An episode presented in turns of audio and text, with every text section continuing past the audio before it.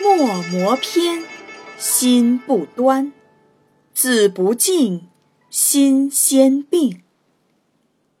他的意思是说，如果内心不端正，磨墨就容易磨偏；如果内心有杂念，字就不容易写端正。学习要专心致志。王献之是东晋书法家王羲之的儿子，为了继承家学，向父亲王羲之学习书法。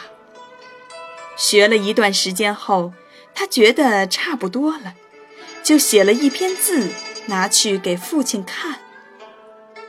王羲之看后，什么话也没有说。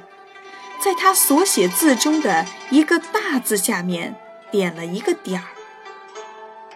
王献之不明白这是怎么回事，就拿去让自己的母亲看。